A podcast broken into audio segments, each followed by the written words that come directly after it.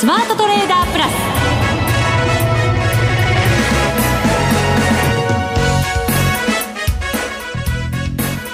内田まさです。この時間はザ・スマートトレーダープラスをお送りしていきます。この方をご紹介しましょう。国際テクニカルアナリスト福永博之さんです。こんにちは。よろしくお願いします。よろしくお願いします、はいさて日経平均株価一時2万7000じゃじゃじゃじゃ 2万3700ちょっとひっくり返し本当ですね。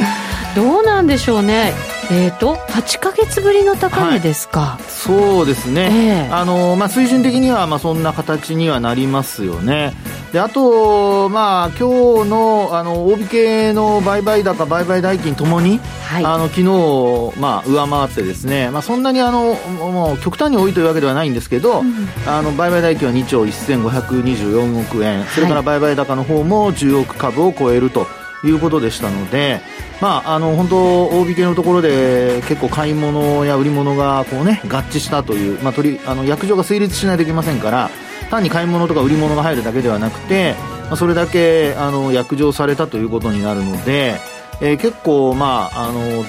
そうですね、まあ、水準的にももう高いですしあの株価もしっかりまあ値を保って終えたとい。う状況ではないかなというふうには考えられますけどもね、そうですね、はい、代金などは今週に入ってあのー小さい少ない、えー、日が続いてましたそうそうそうなんですよね、はい、まあ、昨日まであの、まあ、月曜日は2兆円かろうじてあの上回ってましたけど、えー、火水と2日間はあの2兆円割れということでしたので、まあ、このまま本当に商いが減少していくようであれば、うん、あの大統領選がアメリカの大統領選が11月の3日ということになるとあのまあ、その時間が経過するに従ってどんどんもっと商い薄くなるんじゃないかとかですね、まあ、そういうことがちょっと心配されましたが、はい、まあ、今日はあのなんといってもその反発して終えたということでこのまあトランプ大統領の本当に思いのままに マーケットを動かしていると。思いのままになってるんですかね。いやまあね上げる下げるだけで言えば 思いのままなんじゃないですかね。まあ今回もそのね、はい、追加経済対策への期待感みたいなところが背景にはなってるんだと思うんですけどね,、ねもう本当にあのツイートですから ツイッターって どうなんでしょうね。あの個人の方の情報発信ででなおかつ、まあ、そういうツールとして開発されてですよ。もともとといえば。でそれがあの 例えば災害の時にも役に立ったりだとかいろんないい面はあるものの、まあ、こういうふうにあの議会とかそういったものを一切通さずもう大統領権限を持ってる人がポーンと発信して、えー、それにあのみんなが反応するっていうのは出してる方は楽しいでしょうけど他の人たちはどうなのかなっていうね。そうですよね。その国だ,、だけじゃなくて、世界をねなんとなくこう揺るがしている感じがしますからね。本当ね、もう本当ツイッター社もどう考えているのか。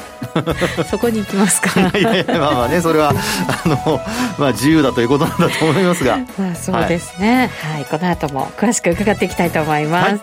この番組はあリスナーの皆さんと共に作っています。プラスになるトレーダーになるために必要なテクニック心構えなどを今日も身につけましょう。どうぞ最後まで番組にお付き合いください。この番組はマネックス証券の提供でお送りします。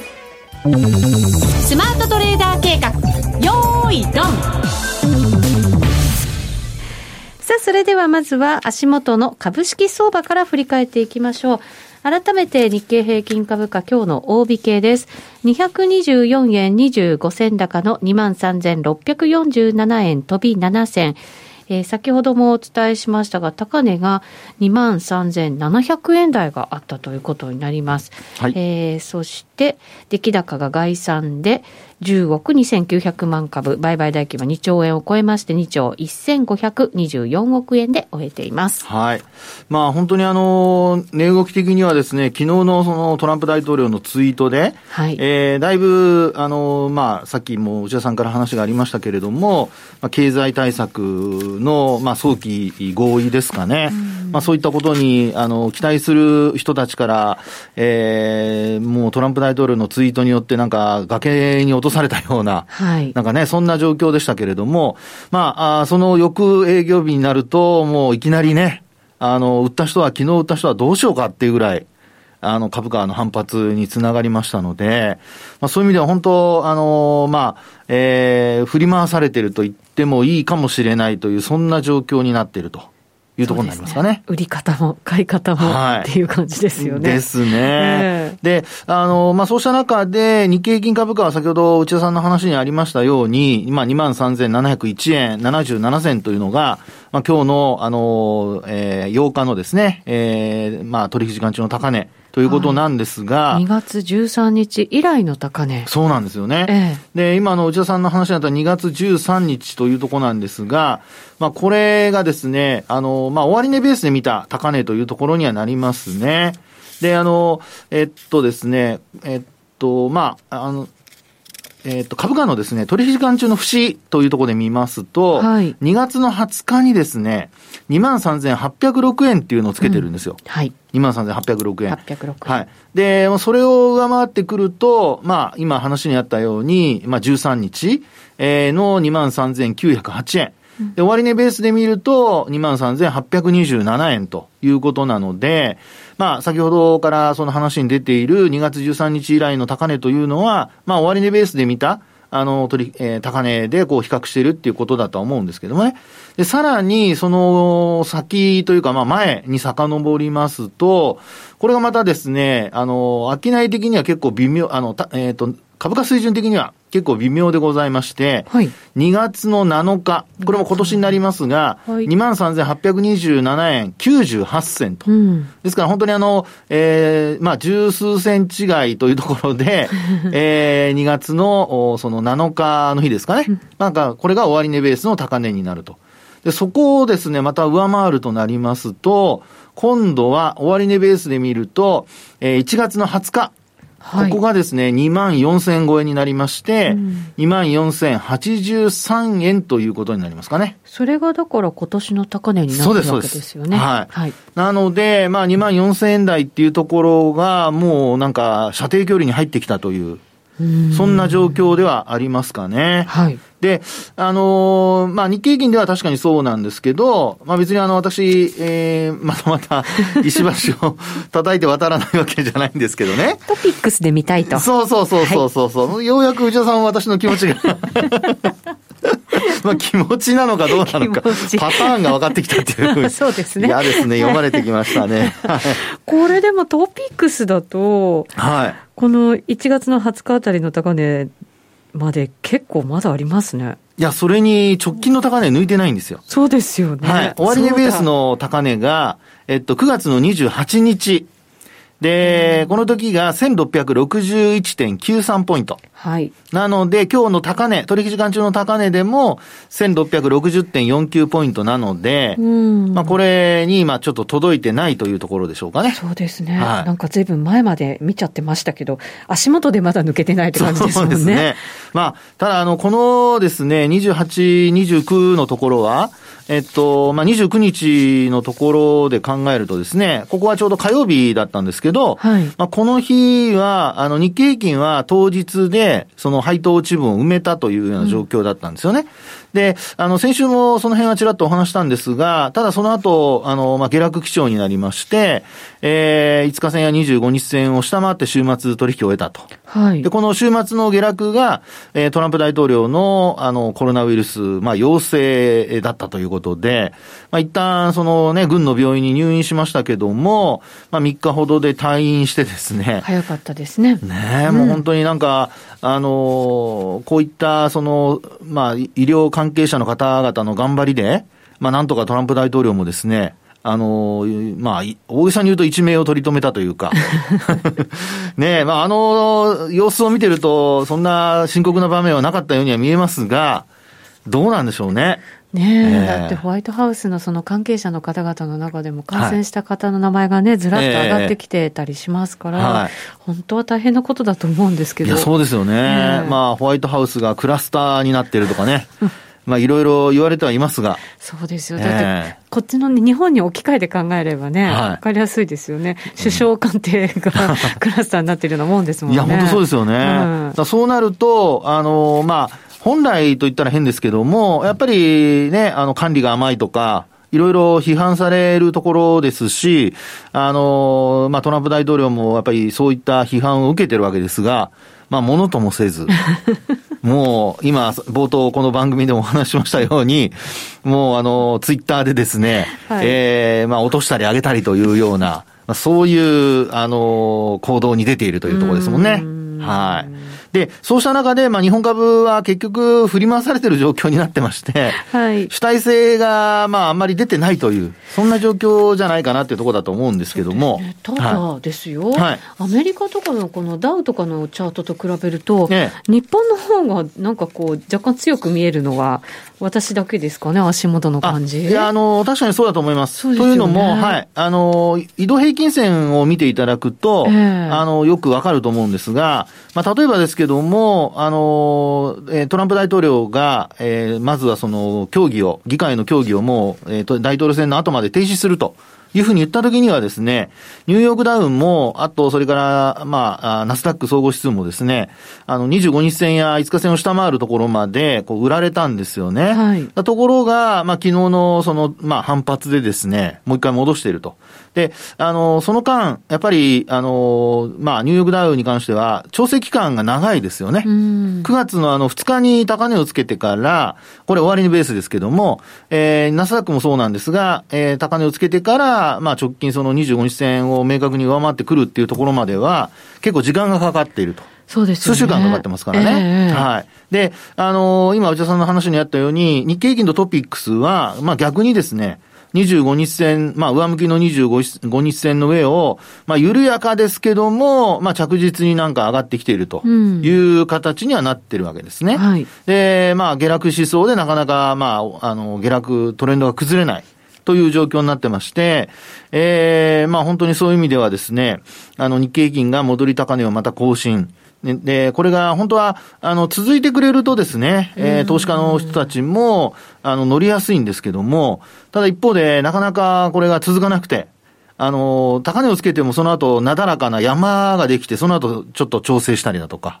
で、えー、その後、まあ、えー、高値がちょっと、お下回って、えー、まあ、例えば安値圏に近づいたとすると、そこからまたもう一回、あの、反発に向かうとか、結構ですね、これ、まあ、あホル、まあ、バイアンドホールドで持ってる人は、まあ、あの、こういう動きは致し方ないと。まあ、あの、短期の動きなので、ノイズということで考えられるんですけど、はい、一方で、あの、スイングトレードとかっていう形でですね、えー、まあ、売り買いしている人にとっては、まあ、そういうのをタイミングとして捉えている人にとってはですね、えー、少し、こう、やりにくい、まあ、そういうマーケットの動きかなっていうところだとは思いますけどね。利益なかなかすぐには出にくいっていう感じなんですね。まあそうですね。まあ指数を、はい、まだまだですね。もやはい。はい。で、指数を見れば確かにそうなんですけど、まあ直近ではやっぱり個別株の決算がですね、あの、まあ日八だとか5月の決算ものの企業だとかの、あの、まあ特に小売りとかですよね。あの、決算発表とかが出てきていて、はい、で、まあ、マーケット的には結構、その、個別株で上がったり下がったりっていうところが明確になんかこう、また、ちょっと物色の対象が変わりつつあるのかなっていうようなところもですね、えー、ちらほら散見されるのかなっていうところだと思いますね。そうですね。月末に向けてもどんどんやっぱりいろんな企業が決算発表してきますからね。はい、そうですよね。ええ、で、あの、まあ、そうした中で、特にあの、まあ、元気のいい市場といえば。元気のいい市場といえばはい。はい。もうこれはマザーズ市場でございますね。そうですね。特になんか IPO なんかも賑わってたりしますからね。ええで、あのー、まあ、指数は、あの、先ほども話した日経平均とかトピックスに関しては、やっぱりトピックスも、あの、高値を更新できるかどうかっていうところが、はい、まあ、先ほど話したように、あの、日経平均も上昇が続くかどうかの一つの判断材料になるとは思うんですけども、まあ、あ今晩、あそれから明日、まあ、明日はもう一日だけですのでね、またまた、あの、このところ週末は結構弱い状況、弱い、まあ、要は下げてる時が多いので、まあ、そういう意味では、ちょっと今晩、あの、なんとか流れを変えるような、値動きになってほしいなっていうところはありますよね。で、あの、そうした中で、まあ、先ほどちらっとお話したその、新興市場。はい。まあ、特にあの、マザーズ指数なんですけど、まあ、やっぱり、あの、よく、まあ、私は例えとして、あの、新興市場の銘柄っていうのは、なんか一方方向に動きやすいとかっていうことをよく言うんですけど、ええー、まあ、その一つの理由として、あの、言えるのはやっぱ小型株で、まあ、需給が結構、あの、株価に影響すると。ですから、あの、PR だとかそういったものよりは、どちらかというとやっぱ成長性ですよね。うん、まあ、その辺が、あの、期待値がやっぱり、えー、こう、株価を押し上げるっていうことが、えー、まあ、よくあるっていうことなんですけど、はい、ただそうした中でも、今日は、あの、いろんな指数を比較してみてもですね、実はマザーズの上昇率が、前日比で見ると突出してるんですよ。はい。はい、そうですね。で、あの、日経金は、あ先ほどもその高値更新という、戻り高値更新というところで、えー、まあ、あ今日のこの8日の日の、あの、前日比の上昇率を見ますと、0.96%。はい。で、えー、あと、トピックスに関してはこれはもう0.55%。うん。ですから、1%に満たない上昇率と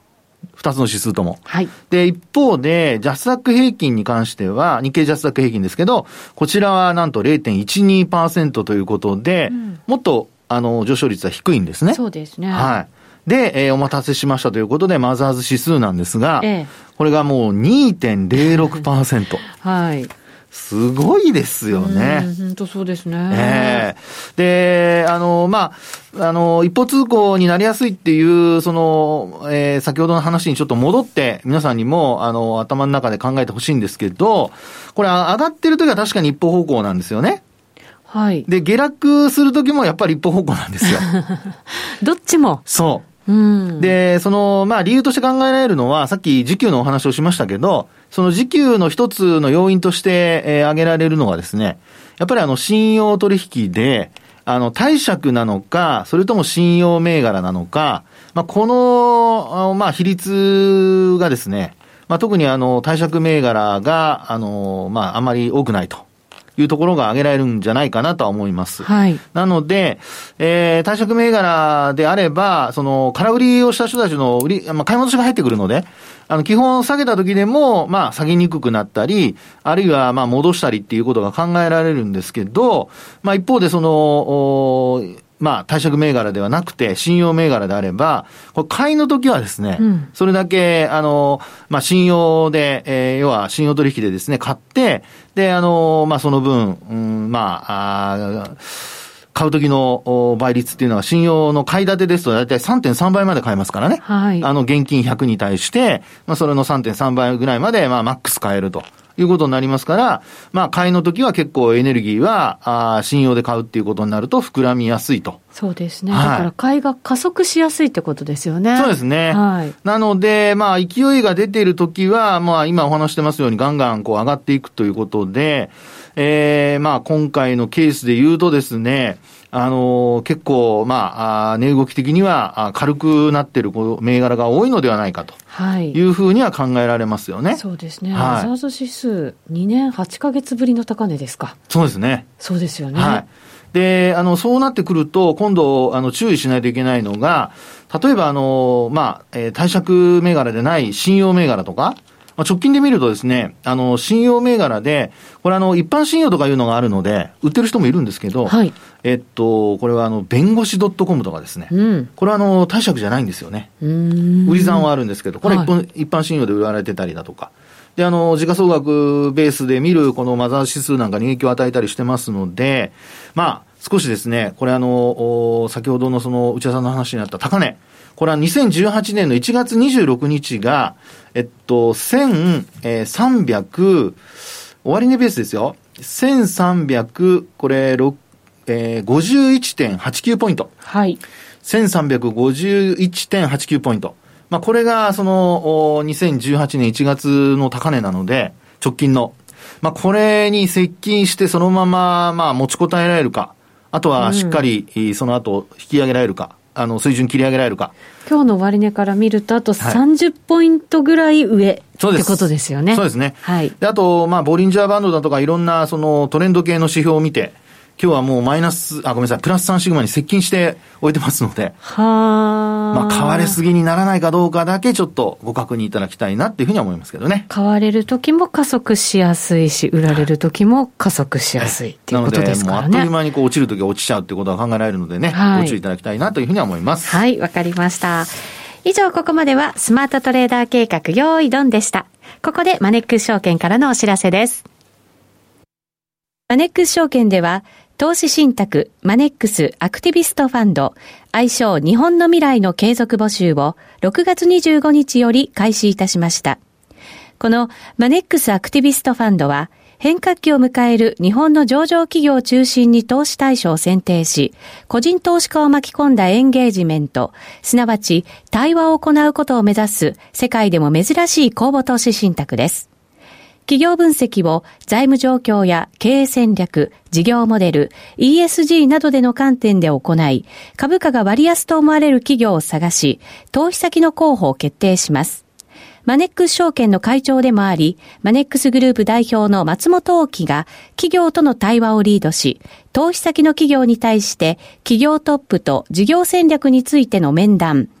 社外取締役と株主還元や投資家対応に関する意見交換などを通して、積極的に企業経営に対して提言や意見を述べ、中長期的に企業を成長させていく予定です。また、日本の個人投資家の長期的な運用成果の実現への貢献を最優先とし、長期的、継続的に投資家と企業の双方の利益となるような対話を行ってまいります。アクティビストファンドならマネックス証券。購入時申し込み手数料は無料。この投資信託は100円から投資が可能です。マネックス証券でのお取引に関する重要事項。マネックス証券が扱う商品などには、価格変動などにより元本損失、元本超過損が生じる恐れがあります。投資にあたっては、契約締結前交付書面、目論見書の内容を十分にお読みください。マネックス証券株式会社、金融商品取引業者、関東財務局長、金賞第165号。ザ・スマートトレーダープラス。今週のハイライト。それでは後半も、福永さんにお話伺っていきましょう。為替ですが、現在ドル円が105円96銭97銭あたり、小動きですけど、106円を挟んだあたりでの小動きですかね。はい。そうですね。あの、まあ、トランプ大統領のその発言、ツイートでですね、あの、まあ、ドルは、あ最初の、ええー、まあ、議会でのその協議の停止の時には、まあ、若干円高。はい。で、えー、昨日はもうそうした発言、まあ、ツイートでですね、えー、今度は106円台に乗せるような、まあ、そういう動きになったわけですね。結果そっちもツイートで。ねね本当に。あの、なぜかというと、やっぱり、あの、アメリカの長期金利が変動したんですよね。うん、はい、動きましたね。で、昨日、まあ、一昨日の、あの、アメリカの長期金利、10年債の利回りですけど、はい。まあ、0.73ぐらいの、あ、ごめんなさい、7、えー、78ぐらいですかね。えっ、ー、とね、終わりが79いってますね。はい、79までいってますか。いってます。はい。まあ、そういった、その、変動なんですが、まあ、基本的にはやっぱり、あの、経済対策への期待が高まるか、はい、あるいは後退するか。ですから、あの、交代するとなれば、これは、あの、やっぱり、債券を買うという動きになって、安全資産となる債券を買うという動きになって、はい、で、えー、まあ、その分値段が上がるので、利回りは低下すると。そうですね。はい。一方で、経済対策への期待が高まると、アメリカの長期金利、まあ、債券は逆に売られて、で、利回りが上がる。うん、で、上がると、やっぱりドルから見ればですよ、あの、金利が高い方の通貨にお金が流れるとすれば、まあ、やっぱり昨日も若干、まあ、金、えー、ドルが上昇したっていうのは、まあ、そういったところからも、あの、まあ、判断できるかなと。そうですね、はい、あのドル円だけじゃなくて、このところ、ちょっと流れが変わって、全般ドル買いなのかななんていう、それほど強いっていう感じではないんですけどね。はい、そうですよね。えー、まあ、ですから、あの、そういったところでですね、あの、まあ、ドルが上がったり下がったり、特に動きのないところで、少し、その、なんていうのね、変化を持たせるような、まあ、そういう、あの、まあ、ツイートになったっていうのが、まあ、今週、まあ、昨日今日という動きだとは思うんですよね。はい。で、トランプ大統領がやはり、あの、感染したっていうふうに伝わった時には、やっぱりドル売られましたし。そうですよね。はい、一瞬ね、走りましたもんね。そうですよね。105円割れるところまで行きましたから。えー、で、まあ、その辺からするとですね、トランプ大統領が、まあ、冒頭も話しましたように、まあ、あの、思い通りと言ったらんですけども、はい、ねあの、ドルが売られてもですね、自分が退院したことによって、え強くなるし、で、あとツイートすることによってですね、えー、ドルも強くなるしと。はい。ね俺こそが真のアメリカの大統領だと。もう、もう本当に、もし今回トランプ大統領が2期目になったら、もうひょっとしたら3期、4期やらせろっていうようになるかもしれないです。もう本当にですね、あの、パワフルで、まあ、あの、アメリカの人にとってはもう重要な問題なので、重大な問題なので、あの、トランプさんに本当に勝ってほしいかどうかって難しいところでありますけども。そうですね。で、そうした中でちょっとね、テクニカル的な、やっぱりドル円のポイントもちょっとお話ししたいと思うんですね。はい。で、あの、皆さんに、あの、お手元にもし、あの、チャートが出せるようであれば、一目均衡表のチャートをちょっとご覧いただければと思うんですが。一目ですか？冷やしでいいですか？冷やしです、冷やしです。はい、はいで、これをご覧いただくとですね、ちょうど、あのー、今週、まあ、昨日のその上昇ですね、えー、トランプ大統領のツイートから、まあ、長期金利が上昇して、で、まあ、ドルが買われるっていう流れになったところで、実は、その抵抗体ってあるんですけども、はい、あの、まあ、チャートで言うと網掛けした部分ですね。うん、で、これあの、まあ、上限下限があるんですけど、この抵抗体の中にですね、あの、価格がちょうど入ってきているような状況です。うんで、あの、翌日の今日の、まあ、東京時間からの動きで見ると、その抵抗体の中に挟まれた状態で、ええー、まあ、値幅、狭い値幅で動いているというところなんですよね。はいうん、ですので、まあ、あの、まあ、そうですね、今晩以降、あるいは、あの、明日以降になりますけども、まあ、こういったところでこの抵抗体の上限抜けることができるかどうか。で、えー、まあ、抜けてもですね、実は、あの、そんなに走らないというふうに思われるんですが、うん、その理由は何かというと、あの、まあ、当日の終値を26日、後ろに持っていった地高スパンっていうのがあるんですが、はい。はい。で、あの、これ、地高スパンがですね、結構いろんな、あの、まあ、ローソク足だとか、それからあと、抵抗体に、あの、押し返されたり、あるいは転換線や基準線に押し返されるってことはよくあるんですよ。で、今回もですね、あの、まあ、昨日や今日の高値というのが、まあ、ちょうど、あの、26日前の、えー、これ転換線ですね、うん、のあたりで押し返されているという状況ですので、うんはい、まあ、こういったところをですね、抜けるかどうかがまず一つのポイントで、で、抜けるようであれば、あのー、まあ、もう一段上に行くかどうか、その地高スパンを見てですね、はい。えー、売買タイミングを判断すると。で、抜けても、なかなか、その、まあ、あの、えー、当日のローソク足が手応え上抜けても、そのまま走らないっていうことになると、これ、地高スパンが何かに邪魔されてる可能性があるので、で、その地高スパンは何かというと、ちょうど見ていただいて、あの、お分かりだと思うんですが、抵抗体の下にあるんですよね。はい。なので、まあ、そのあたりをですね、ちょっと参考にしていただいて、もう本当にあの、今、えー、そういう意味では、そのトレードを、あの、軸にやっていかないと、なかなか中長期では見通しが立たない状況になってますので、はい、えー、その時も売買タイミングっていうのに、今お話したようなところで注意していただいて、まあ、高値掴みになったりとか、あるいは安値で売っちゃって担ぎ上げられたりとか、そういうことにならないように、えー、まあ、ドル円に関してはちょっと注意していただきたいなっていうふうには思いますけどね。うん、そうですね。はい。まあ、ここからちょっと大統領選に向けていろんなね、ニュースが入ってきて、それに動かされるなんていうこともあるのかもしれませんけど、はい、テクニカル的にしっかり見ておけば、そこが売り時なのか買い時なのかっていうのも、はいちょっと判断がね、しやすいかもしれないですよね。そうですよね。ですから、あらかじめ見て、ポイントをちゃんとしっかり見つけておくと。はい。それが当日のあの行動をね、迷わずにあの行動を起こすことにつながりますので。そうですよね。はい、ぜひ今からでもですね、しっかりとそういったところ、えー、まあ、癖として身につけていただきたいなと思います。ね、ニュースで大きく動いた時にチャンス到来と思えるように、はい、そうです。しっかりチェックしておかなきゃいけないわけですね。わ、はい、かりました。いいこと言いますね。はい。いい締めになりました。はい、ということで、お別れの時間です。ここまでのお相手は、福永博之と内田まさみでお送りしました。それでは皆さんまた来週。この番組はマネックス証券の提供でお送りしました